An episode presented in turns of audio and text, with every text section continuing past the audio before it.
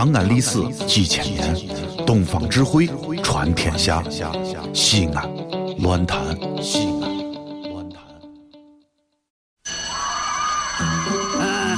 同学们上课了，下面我来点名：杨玉环、到李莲英、大拿破仑、I'm here。卓雅。哟呵呵，神片小课堂，底雕开箱。都别说话了。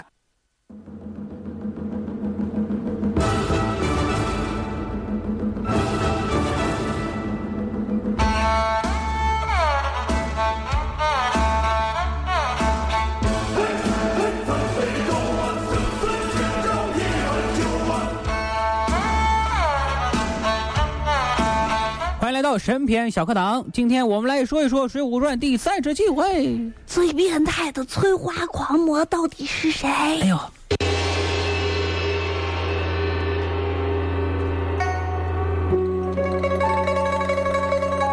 为了照顾半夜两点的听众，我们特地准备了这一篇章。这一篇章，不正是大家所希望听到的吗？保证大家不想入睡的人听完之后更不想睡了更更想睡了。啊，更想睡。哎，这个一提到《水浒》里的这个色情狂啊，大伙往往想到谁啊？爱绝户王英，对不对？人家虽然说一百零我怎么想到的是镇关西呢？不是，我说的是一百零麻将里头的。对对对对啊，一百零麻将给大伙的印象是这个正面形象嘛，嗯但正面形象当中啊，哎，这个色情狂啊，这大伙可能就比较好奇了啊，因为这个人啊，不能说他是好人，他百分之百的好人，好中有坏，坏中有好，对不对？嗯人上一百，心地常晒，人上一万，哎呀，好了好了啊，好好好了好了，好。这把不住了呢。王英虽然好色，但是你看他的行为细节啊，他的心理是正常的，嗯，并不变态。变态的是谁呀、我跟你说，这个人就是武松。哎，为什么这么说呢？为什么这么说呢？哎，我们今天拿出点证据，很多跟大伙说一说。武松的粉丝松树不愿意了，对不对？话说那天中午，武松急急赶回去和嫂子喝酒。《水浒传》里说，那妇人把前门上了栓儿，后门也关了。为什么把两个门紧闭呢？这个不用说，潘金莲对武松有意思。防贼、防盗、防学长。防防学长是谁呀、呃方小叔子。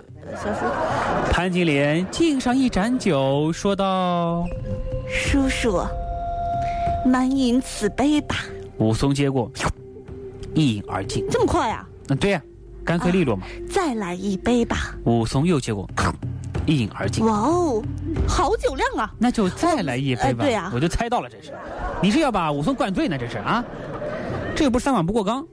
当时金莲说了一句话，这句话大家要注意了，叔叔饮个成双杯，成双杯呀、成双成对呀、双宿双飞呀啊！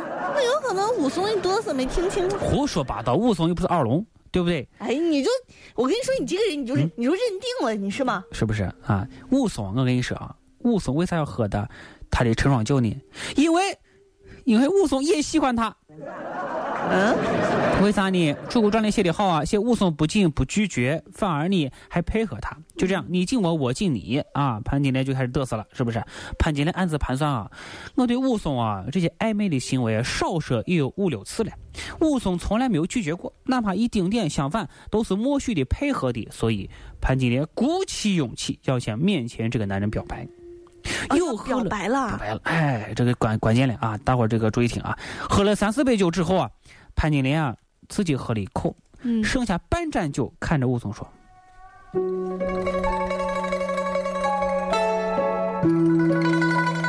叔叔，：“哎，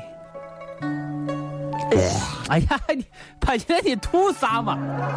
啊，你看到你心仪男人，你要培养的感情呢啊？哎不是你，我叫你叔叔，你倒是答应的挺畅快啊。那我配合你嘛？啊，来吧来吧啊，，你要你要把我当武松啊重？来啊。嗯，来来，那谁呀、一下见外，你若有心嗯，吃我这呃吃我什么嘛？吃你啊！这半盏酒，我又不是拜寿人，真是吃你这像话吗这？这半盏酒，武松又不是僵尸啊，对，吃你半盏酒，不是吃你武。然后武松，哎呀，武松没有这反应。你想哈，一个多月的关怀，多少爱意，多少秋波呀！你到底有心还是无意？今天你一定要跟我弄个明白。哎，这次潘金莲啊，这好几个月来第一次说出了第一句半明半暗、带有明显试探性的话。面对潘金莲犀利的进攻，武松当时居然一反常态，荒唐粗糙的把酒啊，怎么说呀？劈手夺来泼在地下，说道：“嫂嫂休要嫩的不识羞耻。”我告诉你，我才不吃别人嘴巴子呢。哎，然后手一推，这不卫生，你知道吗？哎呦呵呵，真是，武松这么讲究呢？啊，你妈妈没告诉你不要吃别人吃剩下？哎，这真是太太损了。这个潘金莲看到这反应啊，顿时感觉我被雷劈了。没有想到啊，谁能想到啊？是不是？武松明明是喜欢和嫂嫂面对面独处一室的感觉，喜欢嫂嫂我痴痴的眼神，看着自己不好意思把头低。哎，不，这这嫂嫂，这你自己想的，对不对？而且潘金莲说话一直是半荤半素，是不是？什么叫什么什么玩意儿半荤半素？虽然武松非常喜欢这种感觉，但是他知道自己永远不可能得到他。不可能，我是好汉啊！我是好汉呐！我是好汉，开玩笑的。好好汉呐，是不是？是啊，我流出的汗都是好的啊！武松是断然不可能做出违背人伦的事情。嗯，因为你是我的亲嫂嫂。嗯，对不对？嗯，所以我是是是是是是是不是啊？发乎于情，止止乎于理。啊啊！可是各位，重点来了。当武松出差回来之后，得知嫂嫂潘金莲和西门庆在一块儿了。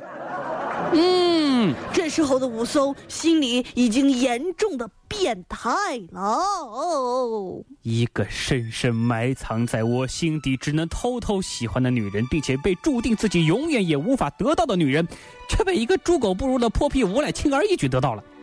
武松的心情究竟会糟糕到何种程度？他能不变态吗？所以武松的变态心理啊，你看从杀嫂的详细过程可以看得出来。你看，首先第一个，嗯，武松当时啊，把大伙都抓到一块去，是不是？啊一只手拉着潘金莲，然后呢，开始训话。当时武松把刀就插在了桌上。当时气氛噼里啪啦噼里啪啦，这下雨呢？这是晚睡了啊！噼里啪啦噼里啪啦噼里啪啦，你爱你的，你不管我音效。噼里啪啦噼里啪啦噼里啪啦。就在这噼里啪啦的紧张气氛当中，武松用左手揪住潘金莲的发髻，揪揪揪揪揪。《水浒传》里的话说，右手劈胸提住。哦哦哦！哎呀，你是噎着了是吧？啊，啃猪蹄儿呢？你是？就使劲儿。做的为啥这样说？表现武松力气很大，但是你说揪头发算了，你为啥另一只手揩油呢？嗯，咸猪手啊，咸猪手啊，对不对？哎，这作者早已经在前头埋下伏笔了，对不对？因为说潘金莲跟武松喝酒的时候，潘金莲穿的比较暴露。啊，故意是撩拨武松，武松呢默默的把头低下，武松是看在眼里记在心里啊，没有一天不想这事儿，所以作者写武松这个动作就是一手揪头发，一手那个揩油啊，对不对？和前文对照呼应啊，这是一个。后来呢，这个水浒传怎么说呀？被武松恼揪倒来，两只脚踏住他，他就是金莲啊，踏住他两只胳膊，扯开胸脯衣裳，什么意思？你杀他就算了。你还扯衣服，这算什么？嗯，那我这是我，咱们咱们俩打斗，这是必须要打斗什么呀？你又不是高手，你你你在我武林高手面前，你就是个挨宰的小鸡儿，是不是？所以说小鸡儿，小鸡儿，嗯，小鸡儿，嗯，然后呢？是不是？所以说多少有一点居心不良的企图。嗯嗯，如果说武松对潘金莲是毫无感觉的，啊，如果武松杀王婆，他会这么干吗？没准呢。怎么可能呢？不可能吧？啊，不，肯定没准的。啊，这么干的原因或许可以有多种解释。嗯，但在我心里的深处，其实是武松想在最后的关头杀潘金莲之前，再好好的看一看自己深爱的这个女人。我算是看明白了。看明白了。此时的武大郎已经完全成为了一个局外人了，对不对？就不知不觉间他就死了。他已经成为局外鬼了。你想一下嘛，以武松的杀人技术，断不至于如此费力周折。咱再看那个宋江，宋江咱说了，宋江不会武功，对不对？杀个娘们多利落，根本没有听说过想把阎婆惜的衣服扒开再杀。因为宋江看的多了，并没有武松心中这种纠结。咱看咱咱再看这个武松啊，杀别人的时候，哪个不是一刀毙命的？用得着我先把衣服扒开再杀吗？武松这个举动着实叫人费解。有人说了，哎呀，老天你不知道，我是武松要挖出潘金莲心肝来。这这样说，我觉得是有一点牵强的。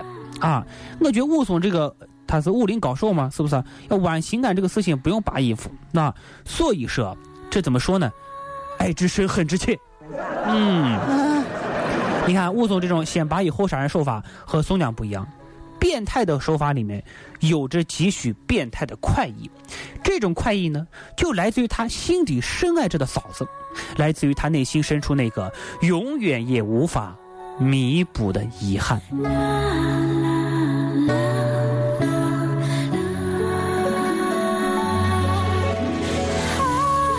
当然了，我知道今天说这个，可能有些人啊，特别是武松的粉丝。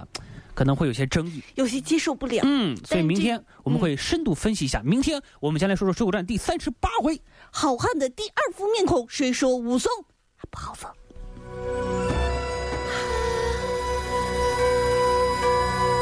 好了，那今天的审片长也就这样了，也祝各位全天愉快啊！咱们明天见吧，再见。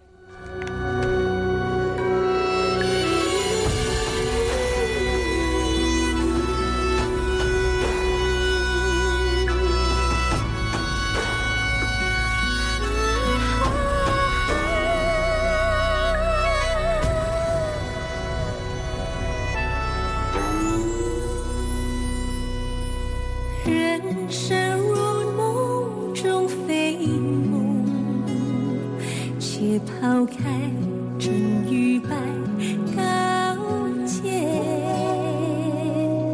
兄弟非亲心更亲，愿来生能与你一路相行。